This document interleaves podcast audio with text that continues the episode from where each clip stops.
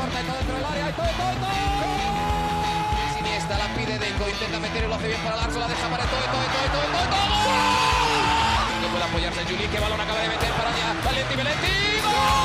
Corta de Neymar, la pone por dentro Andrés. Andrés la juega. ¡Qué golazo! ¡Qué gol! Sí, un regate. Mira el segundo el disparo. El rechace tiene que llegar. ¡Gol! Del Barcelona.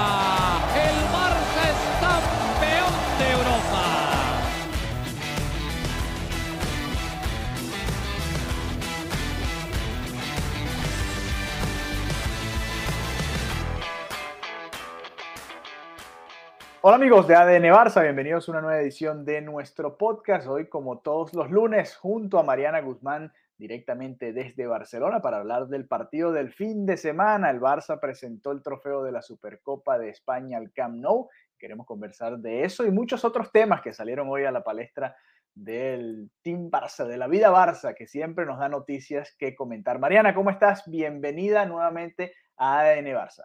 Hola Alejandro, feliz inicio de semana para ti y para toda la comunidad de ADN Barça que cada día es más grande, cada día se suman a nuestro grupo de WhatsApp, se suman, uh, se suman a, bueno, las redes sociales a comentarnos y eso me hace muy, muy feliz. Así que contenta de iniciar otra, otra semana eh, con, con episodio y hablar de, de, ayer, que fue el primer episodio, el primer episodio, el primer partido del año aquí en casa, aquí ¿verdad? en el Camp Nou. Así que bueno, después del, de la derby, que fue el 31 de diciembre para despedir el año, no había vuelto um, al Spotify Camp Nou. Y, y, nada, volví. Ayer fue una tarde tan fría. O sea, Alejandro, vivir en Barcelona, obviamente tenemos nuestro invierno, pero no, no estamos acostumbrados a que sea tan intenso. Okay. Y estos últimos días han estado fuertes, o sea, de verdad, heavy, que hoy, por ejemplo, en la mañana había sensación de menos dos. O sea, estamos Upa. hablando de que la cara helada todo el partido, las manos en los bolsillos. Y, y nada, una tarde helada cuando llegué a, a las inmediaciones del Camp Nou. Eh, estaba, bueno, sabes, la, celebran el Año Nuevo Chino, al final la comunidad, Cierto, sí. claro, es como la comunidad asiática es una parte fundamental, ¿no? Entonces, eh, cuando llegabas al estadio habían como dragones, o sea, como un montón de cosas del año del conejo. Y eso se mezclaba con la alegría de la gente, o sea, la gente estaba contenta porque era el primer partido del año en el Camp Nou y porque además era el primer partido donde iban a entregar, o iban a sí, darle simbólicamente a la afición la Supercopa, este primer título de Xavi, este primer título de, de la era post-Messi o de la nueva era, si nos vamos uh -huh. al, al, documental de Prime Video. Entonces, veías la ilusión de la gente, ¿sabes? Como llegamos, es un, es un Barça que acaba de ganarle además al Real Madrid. La gente estaba súper, súper contenta y de verdad que era, era bastante contagioso el, el, buen ambiente, ¿no? En las inmediaciones, cuando estaban ya calentando y también los, los primeros minutos, vimos que el Getafe le hizo pasillo al Barça, había como mucho compañerismo, también que le dieron a Busquets ese reconocimiento por tener ya más de 700 partidos, que es algo wow. eh, extraordinario. Y, y, bueno, nada, un día, un día redondo para el Fútbol Club Barcelona, porque también las chicas, las jugadoras del Fútbol Club Barcelona Femení, se proclamaron campeonas de la Supercopa. Y vamos ante, a estar hablando ante, de eso también. Hablaremos de eso. Hablaremos hay, de hay mucha tela, hay mucha tela. Hablaremos de protocolos, sí, entonces, eh, nada, fue como un día, un día muy redondo para, para el club, ¿no? De, de celebraciones y de, y de compartir con, con la afición. Así que nada, contenta eh, de haber vuelto. Y, y, ya cuando comenzó el partido, digamos que la emoción dio como un paso atrás. ¿no? Sí.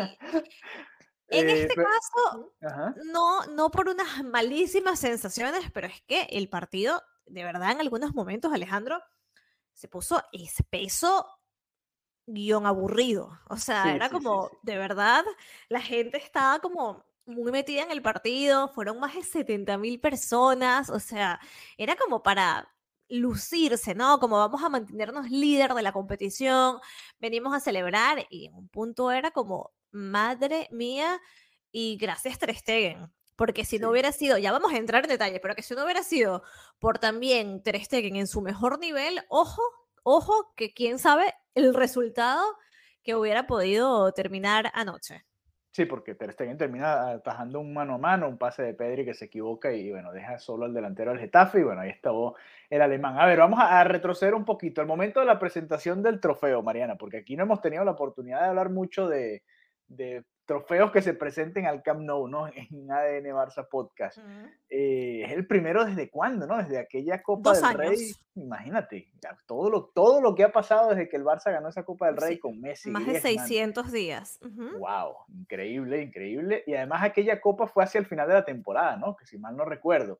Eh, este, por supuesto, en, plena temporada es diferente, ¿no? Se vio de otra manera y se veía el entusiasmo de la gente, ¿no? Además el homenaje que tú mencionabas de, de Sergio Busquets, los más de 700 partidos, creo que no, yo tengo como más de 100 quejándome de que por qué juega tanto Busquets. y así vamos, pero bueno, no, impresionante la cifra, por supuesto, y, vaya que, que, se merece un aplauso, porque más allá de que en los últimos años, por supuesto, no ha sido el mismo, es una de las figuras históricas del club, ¿no? Pero bueno, a ver, sí, el contraste de, de esa emoción del comienzo, y era como para que el Barça hubiese arrancado como con otro ánimo, no sé si, si te sentiste igual, ¿no? Sí, eh, era como para salir a pasarle por encima al Getafe y estaban más bien jugando como tranquilos, ¿no? Como relajados, como que sabían que el partido lo iban a ganar sin hacer mucho esfuerzo y no sé, estuvo, estuvo más complicado de lo que pensé por, porque, bueno, el Getafe tenía su bloque bajo, lo que sea, pero el Barça también como que no lo buscó con, tanto, con tantas ganas, ¿no? Con tanto ánimo, con tanto ímpetu. Que no sé si a veces es falta de ímpetu, de verdad o, falta de algo más, no lo sé. Sí, em de, talento, de, alguien que pueda romper ese tipo de, estructuras defensivas, ¿no? Exacto, o sea, mira, hablemos del once inicial. Sergi Roberto y Rafinha por Araujo y De Jong, que, que tenían molestias, que ya venían tocados. Ansu Fati por Lewandowski, que estaba cumpliendo su segundo partido de, sanción. Correcto. bueno, ya por ahí, eh, ya cuando entra eh, Sergi Roberto como titular, no por mal Sergi Roberto, pero bueno, em, ve, cuando ves que ya no está Lewandowski, o sea, hay una, hay una realidad que, que hay que asumir y es que Ansu Fati no ha sido el mismo. No, no, ha vuelto a su, a su mejor nivel Ayer tuvo dos o tres jugadas en las que hace dos, tres años hacía gol. Gol, por supuesto, por supuesto. Digamos que le ha faltado un poco de ángel a Ansu Fati, ese ángel que tenía demasiado a los inicios. Entonces, claro, no tienes a Araujo, no tienes a De Jong, no tienes a Lewandowski. Se nota, se nota, se nota, se nota. El resto del equipo, el mismo. Ter Stegen, Koundé, Christensen, Valde, Busquets, Gavi, Pedri y Dembélé. Ojo que quiero comentar, Alejandro, es que creo que ya lo dije en otro episodio, pero esto no lo supero.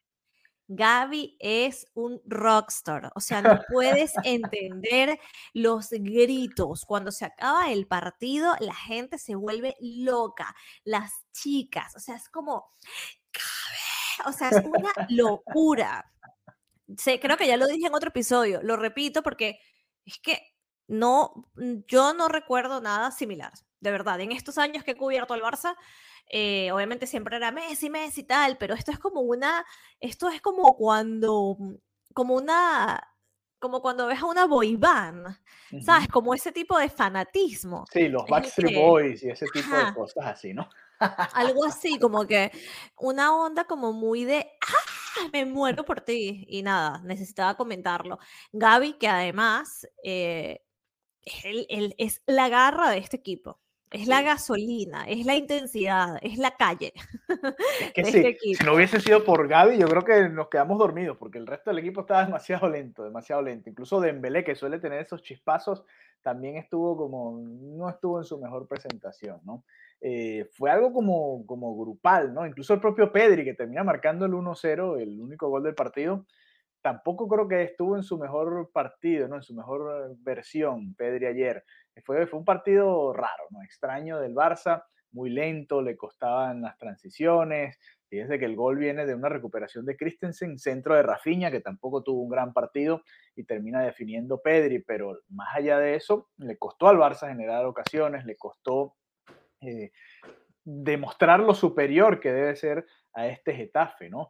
Y, ya tú decías lo de Marc-André Ter Stegen, si Ter Stegen no, no, tiene esa parada clave, quizás el Barça hasta se dejaba un punto ayer, ¿no? Y hubiese sido eh, trágico como fue aquel día contra el español, perder un partido en el que eras realmente superior al rival y que simplemente tenías que demostrarlo en la cancha, ¿no? Me llamó la atención, por ejemplo, Mariana, que Xavi cambió a Alejandro Valde por Alba al, al minuto 45 y dijo que fue una decisión técnica, por ejemplo.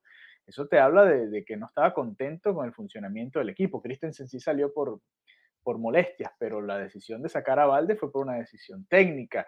Y, bueno, aquí llama la atención, ¿no? Porque incluso ganando el partido. El partido no estaba ni siquiera empatado, lo estaba ganando y decidió sacar a Valde, sacó a Rafinha otra vez. Rafinha sigue siendo uno de los eh, que constantemente es de los primeros cambios, ¿no? Y fíjate que Sí, sí, sí. Y Xavi volvió al sistema de los cuatro mediocampistas, metió a Kessie y, y, adelantó a Gaby, y sin embargo ni siquiera así el Barça pudo demostrar su mejor versión. No sé, fue un partido de esos extraños que daba la sensación de que en cualquier momento se podía complicar, que el Getafe podía llegar al empate. Tuvo un tiro libre, un cabezazo en el área también, que, por suerte fue directo a Ter Stegen, pero no sé, me quedé decepcionado ayer.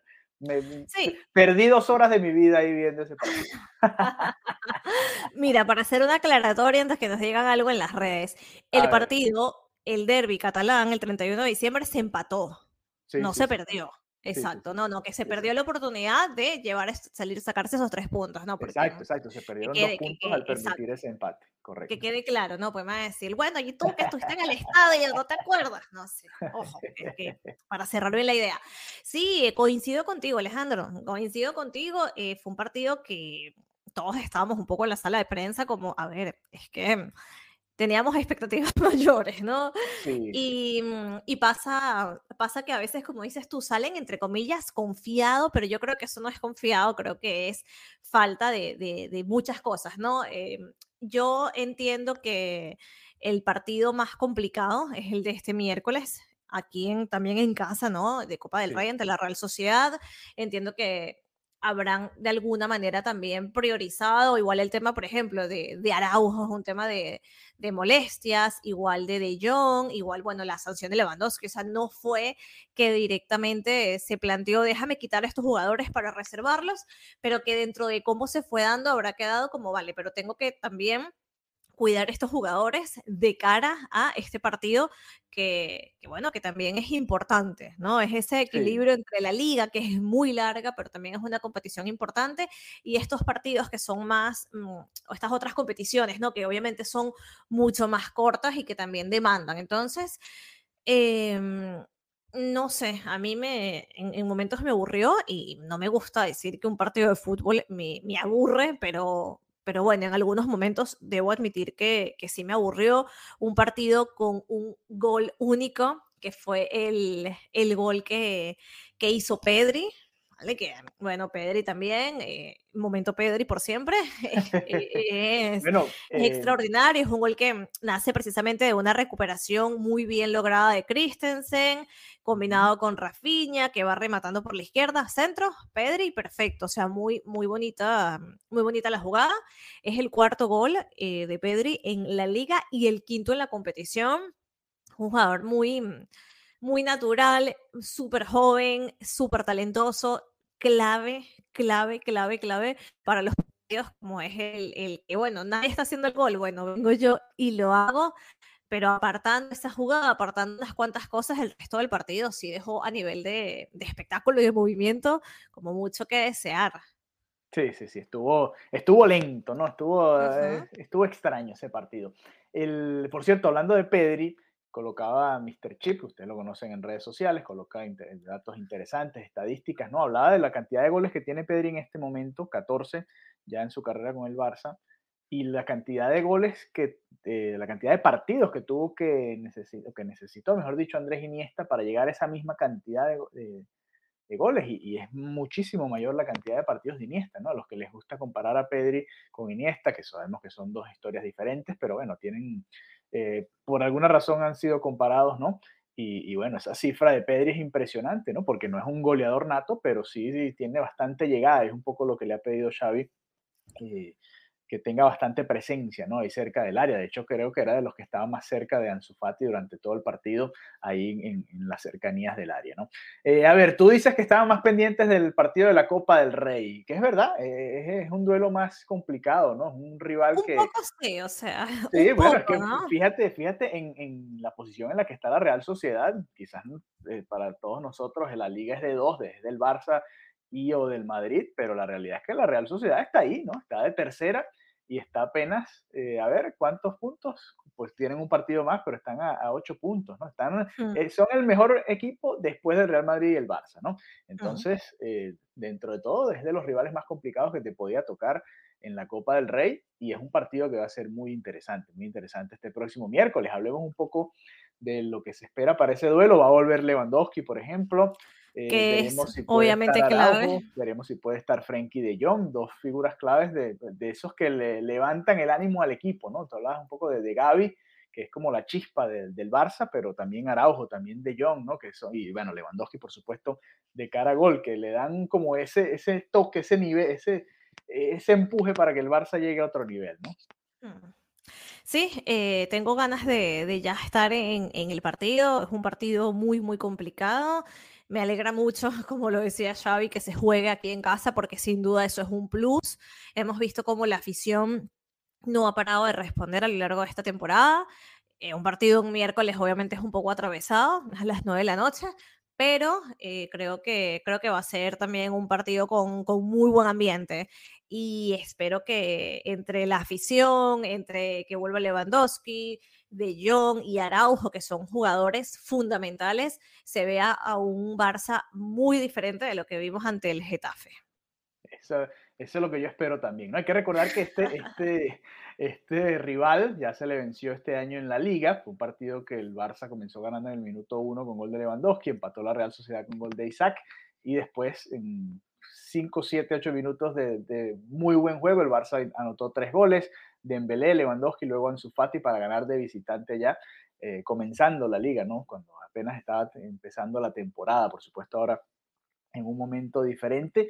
Y, bueno, este es uno de esos partidos claves, ¿no? Este es el último, la última fase que es a partido único, ya a partir de semifinales es ida y vuelta, la final sí es a partido único también, pero es un duelo interesante, ¿no? Xavi y el Barça, eh, bueno, por, de por vida se les ha dado muy bien la Copa del Rey, y bueno, este es un, rival importante, ¿no? Un rival interesante este miércoles y otra prueba de esas que, nos va a dejar ver más o menos dónde está el equipo, porque más allá del, quitando el partido del Madrid, que fue espectacular, que fue hermoso, que le pasaron por encima al, rival, la verdad es que el Barça le ha costado el día del partido contra el Ceuta. Eh, en la Copa del Rey, la primera mitad fue muy parecida a lo que vi en esta segunda parte contra el Getafe. Era un partido lento, complicado, espeso. Y, ha sido un poco así desde el comienzo del, año, ¿no? Desde que volvió el Barça, desde el propio derby. Ese partido del derby también tuvo ciertas características de ese tipo. Entonces, a ver si el Barça puede ser más constante en cuanto al juego.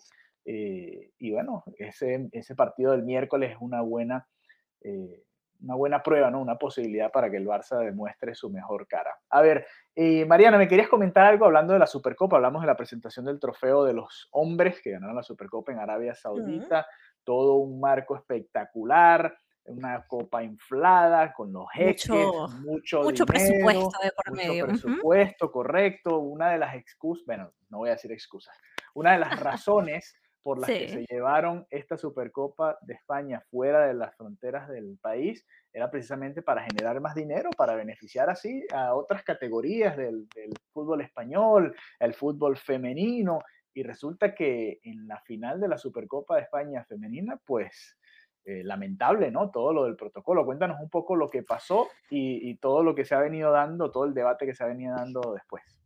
Sí, eh, básicamente, como, como él acabas de decir, eh, bueno, lo comentamos, las chicas del Fútbol Club Barcelona femenino ganó ayer su tercera Supercopa, eh, un, logro, bueno, espectacular. Ganaron tres pero ante precisamente la, la Real Sociedad y se hizo viral una unas imágenes, o mejor dicho, un, un video en donde las chicas, en vez de lo que uno está acostumbrado a ver, que es que al campeón y al, y al subcampeón, alguien te pone la medalla, estaban las medallas en una mesita y ellas iban y se ponían, o sea, agarraban la medalla y se la ponían. Self-service. O sea, horrible. horrible, horrible, horrible. O sea, em, era una imagen, era un video absolutamente deprimente. O sea, yo decías, pero Sí. ya va, esto es una competición, es la Supercopa de España. ¿Cómo es posible que no haya un protocolo para poner la medalla? Porque yo lo pienso, Alejandro. em, uno que ha estado muy vinculado al, al deporte, de repente hay ligas, ¿no? Por ejemplo, aquí en, en Barcelona hay ligas de cuarta división, de quinta división, y la gente intenta hacer lo- los rituales, ¿no? Lo más parecido posible, lo más correcto posible. Pero no estoy entendiendo cómo si estamos en algo ya profesional, donde además está un- unos clubes históricos como el Fútbol Club Barcelona y como la Real Sociedad, esto suceda. Entonces, eh, nada, estuve como un poco averiguando, ¿no? Viendo un poco a ver si había algún tipo de justificación, que en mi opinión no la hay. Sin embargo, sí hay una respuesta por parte de la Federación Española. ¿Qué, qué dicen? Mira. ¿Cuál es la excusa? Mira, la Federación Española de Fútbol justifica que es una cuestión de protocolo que las jugadoras se tuvieran que poner a sí, misma, eh, a sí No, mismas no, el premio, dice, teniendo en cuenta tanto el elevado número de representación institucional, así como las infraestructuras para el acceso al palco desde el césped del estadio, el Departamento de Protocolo decidió activar la ceremonia de entrega en el palco de la misma manera que se lleva a cabo en la Copa del Rey. Entrega de la copa a la capitana del equipo campeón y entrega de medallas al equipo vencedor en césped y vestuario. Wow. Eso es lo que dice. Mira, era un tema, entonces, bueno, entonces, ¿por qué no lo entregaban en el césped? Perfecto. Así Sí, como pasó. no. Perfecto, vamos entonces al césped, no hay ningún problema, no tiene, no tiene que subir todo el equipo al palco, es verdad, el palco quizás no tenía el tamaño suficiente, porque Sí, es un estadio, bueno, ok, per- perfecto, entonces, ¿por qué no pueden poner un pequeño set como hicieron, eh, como se hace en todas las competiciones?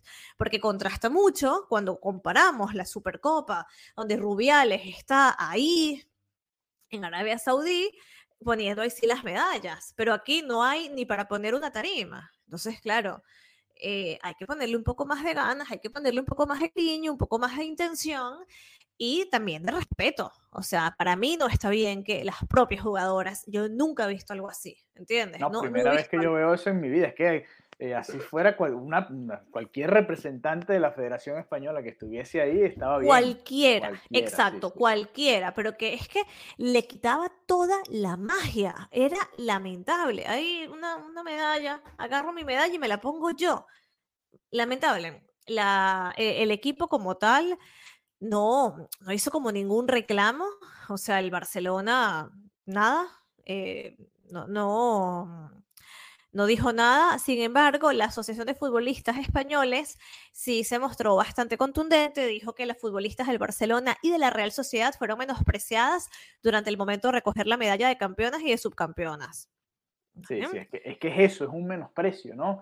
Es como tú no vales como atleta ni como persona prácticamente, porque te están dejando ahí que tú agarres tu premio y, y si no lo agarras también está bien, que se quede ahí, no importa, ¿no? Es como falta de reconocer el esfuerzo, todo, el- todo lo que conlleva, ¿no? Para llegar hasta aquí, para llegar hasta una final, para el esfuerzo que hacen las chicas por, por, por representar al fútbol, no solo a sus clubes, ¿no? Porque al final es el fútbol español el que se ve reflejado ahí de una mala manera. La institución queda muy mal parada, Rubiales, bueno, eh, cada vez se da un tiro más fuerte en el pie, yo no entiendo, no entiendo qué les pasa por la cabeza, cómo no tienen todo esto ya pensado, porque esto es un protocolo que tú tienes que tener planeado ya semanas antes, ¿no? No, no es algo, no es que sucedió, bueno, tuvimos que cambiar la sede y ahora vamos a jugar acá, no, no, todo esto ya venía cuadrado y, y es triste, ¿no? Es lamentable.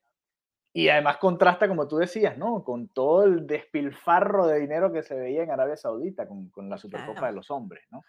Y con toda, mm, con el estar involucrados, porque es lo que dices tú, es un tema de, de- de involucrarse, de, oye, ¿cómo vamos a hacer esto? ¿No? Ah, no, que no hay nadie que las pongas. No, no, tiene que ir alguien. Bueno, que hay que hacer un set en 15 minutos. Bueno, algo se inventa. pero, pero nada, se ve que, que, que no, hay la, no hay la intención. Y bueno, es un trabajo y hay que continuar eh, visibilizando también este tipo de cosas y, y me tomo y nos tomamos este tiempo para hablar esto, para criticarlo, porque eh, estas cosas tienen que ser criticadas. En este podcast nos enfocamos en el día a día del Fútbol Club Barcelona masculino. Yo disfruto muchísimo a las chicas, cuando puedo las voy a ver hasta como aficionadas, pero esto quiero hacer un stop y decir, es que esto no está bien, esto es un irrespeto, es un desprecio y esto tiene que cambiar y por eso creo que eh, uno como periodista tiene que usar el espacio que uno tenga, sea un podcast, sea una cuenta en Twitter, sea el, el medio para el que para decir, esto no está bien y hay que hacer un cambio. Y no se puede trabajar, no se puede decir que se está gestando un cambio y luego pasan estas cosas, porque es totalmente falso y paradójico.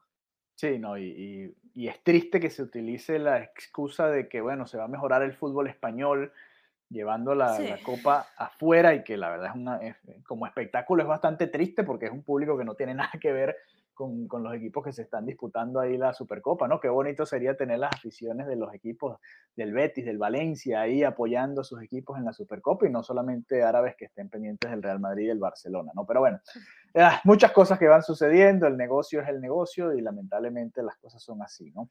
Eh, Mariana, antes de despedirnos, un, un, tema que salió hoy a la palestra. Lionel Messi, supuestamente eh, eh, reportaba hoy Gerard Romero, porque tendrá sus fuentes que le estarán diciendo esto, que Lionel Messi estaría en este momento eh, o no estaría dispuesto a firmar una renovación con el PSG en este momento, según lo que le informan sus fuentes a Gerard Romero. Esto, por supuesto, desató todo lo que sucede cada vez que, se habla de este tema, ¿no? Los que quieren que vuelva Messi, los que no creen que es lo mejor que vuelva Messi. ¿Tú qué, qué piensas de todo esto que se ha dado? Porque ha sido un debate durante todo el día en redes sociales. Wow, esto es increíble. Yo pienso que una cosa es decir que a día de hoy él no ha querido firmar su renovación, a otra cosa decir que va a volver al Fútbol Club Barcelona. Es que la gente completa los vacíos, o sea, es como field the blanks, ¿sabes? bueno, claro, porque es, que, es, que, la gente O sea, no, aquí nadie está diciendo que se está planteando volver, ¿sabes? Le está diciendo que está viendo si renueva o no. Claro. Yo puedo entender lo que en que en cierta medida el ser campeón del mundo te hace replantearte muchísimas cosas. ¿Por qué? Porque básicamente el objetivo principal de tu vida lo acabas de lograr. Ya no hay más nada que demostrar. Champions te la tengo, Liga te lo tengo, eh, Copa del Rey te la tengo, Mundialito te la tengo, Mundial de, mundial, mundial de clubes, digo, Mundial de fútbol, listo. Entonces entiendo que a partir de ahí se pueda eh, sí, Leo Messi pueda estar pensando muchas cosas, que crea que alguna de estas cosas significa que vaya a, venir a Barcelona. No lo creo, porque la relación sigue totalmente rota y, no lo veo viable. De verdad, yo no lo veo para nada viable.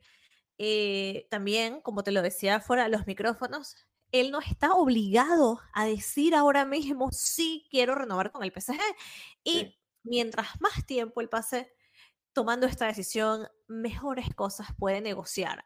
En todo sentido, no solamente me refiero a la parte económica, que quiero irme con Argentina y ta, ta, ta, ta, ta, perfecto, porque al final eso es la clave de la negociación.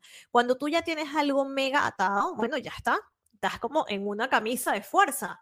Él ahora está en un punto donde él puede negociar muy cómodamente cosas que van más allá de lo económico, de una libertad. Entonces, yo no sé si renovará uno con el PSG.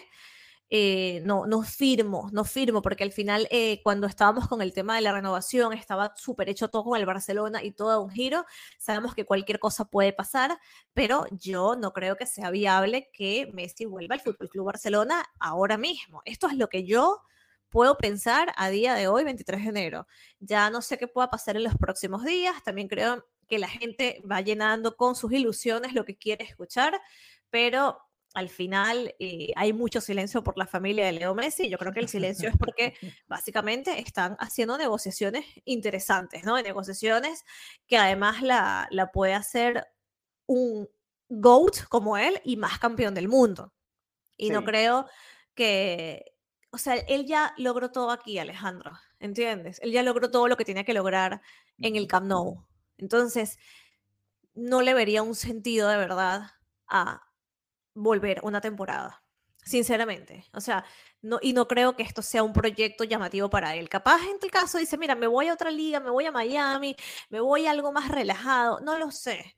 Pero yo creo que ya esto, esta ciudad, y que me encantaría, porque yo sí soy la que dice que Messi, que firme, yo te firmo lo que sea. Pero yo creo que para él ya aquí, más allá de un homenaje, más allá de el Camp Nou gritando Leo Leo, más allá de algo puntual, es que yo no creo. ¿Te imaginas así? Messi ahora va a jugar con la temporada que sea en Montjuic. Por favor, no. es que no lo veo, no lo veo, Alejandro. Para mí es, verdad, es verdad. Ese es otro tema que, que, sería, bueno, eso ya llegará en su momento, pero es que verdad, el Barça no va a jugar en el Camp Nou, ¿no? Estar en las obras y no va a poder estar acá, ¿no? Bueno, eh, mira, me mudo cerca del Camp Nou y me van a quitar el, o sea, por favor, no puede ser. Eh, bueno, ustedes ya saben mi opinión con respecto al tema Messi, yo sí quisiera que regrese, pero lo que te voy a dar es mi perspectiva ya como periodista y, y analizando un poco la, cómo se ha dado este tema Messi, ¿no? Apenas terminó el Mundial, reportó Fabricio Romano que el PSG y Messi ya tenían todo acordado de palabra, ¿no? Mí me llamó la atención que, que un momento tan extraño para decir esto, yo supongo que era el equipo, el PSG desde Francia, calmando un poco a la afición, no, no, tranquilo, que va a renovar otro año y va a estar todo bien, ¿no? Porque acuérdense que él tiene esta opción de extender ese contrato que fue de dos años por uno más, ¿no? Y imagínate, tendríamos esta misma novela dentro de un año. Y de la misma manera pienso que esta información de hoy, por alguna razón, viene del lado del club como tú decías, mm, Messi y su familia no han dicho absolutamente nada. Y ellos tienen la libertad desde diciembre, ya pueden estar negociando con, desde finales de, diciembre ya podrían estar negociando con otros equipos si así lo quisieran, pero lo comentaba con Mariana antes del episodio, también lo pueden hacer en junio, no pasa nada. pueden sentarse después de la temporada, a ver cómo termina la temporada con el PSG, cómo les va en la Champions, por ejemplo, que es el objetivo principal de ellos esta temporada, ver muchas cosas, ¿no? Y después de eso, reevaluar su, situación contractual, la misma de Messi, si quiere volver a España, si quiere ir a la Premier, si quiere venir a la MLS, si quiere irse a Argentina a jugar un año antes de retirarse, todas esas opciones que se han valorado en cuanto a la situación de Messi. Entonces yo creo, viéndolo desde afuera y viendo lo que sucedió, por ejemplo, con Mbappé en su momento, que había mucha presión del club, me parece que son los clubes jugando un poco a, las relaciones públicas, ¿no? A, a meter presión por aquí, a generar matrices de opinión, a ver cómo se va moviendo todo.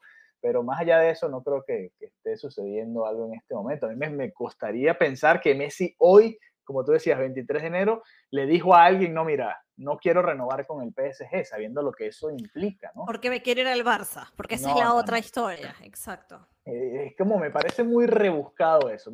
para, mí Messi, si lo tiene claro, lo habrá hablado con su esposa, con su entorno cercano y habrán establecido una estrategia. Bueno, sí, lo decimos a final de, temporada, cuando ya se acaba el contrato y ya me puedo ir de acá sin problema, ¿no? Porque decirlo ahora te genera un problemón allá en Francia.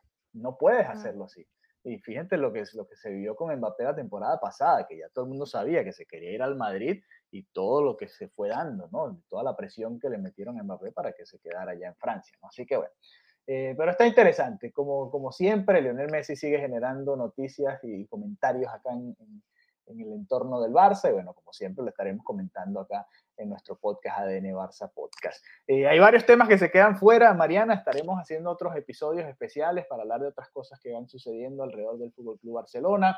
Por ejemplo, Piqué dijo que va a poder jugar otra vez, pero en la Kings League, en su torneo, no va a jugar con el Barça, y, y bueno, muchas otras cositas que se quedan por ahí.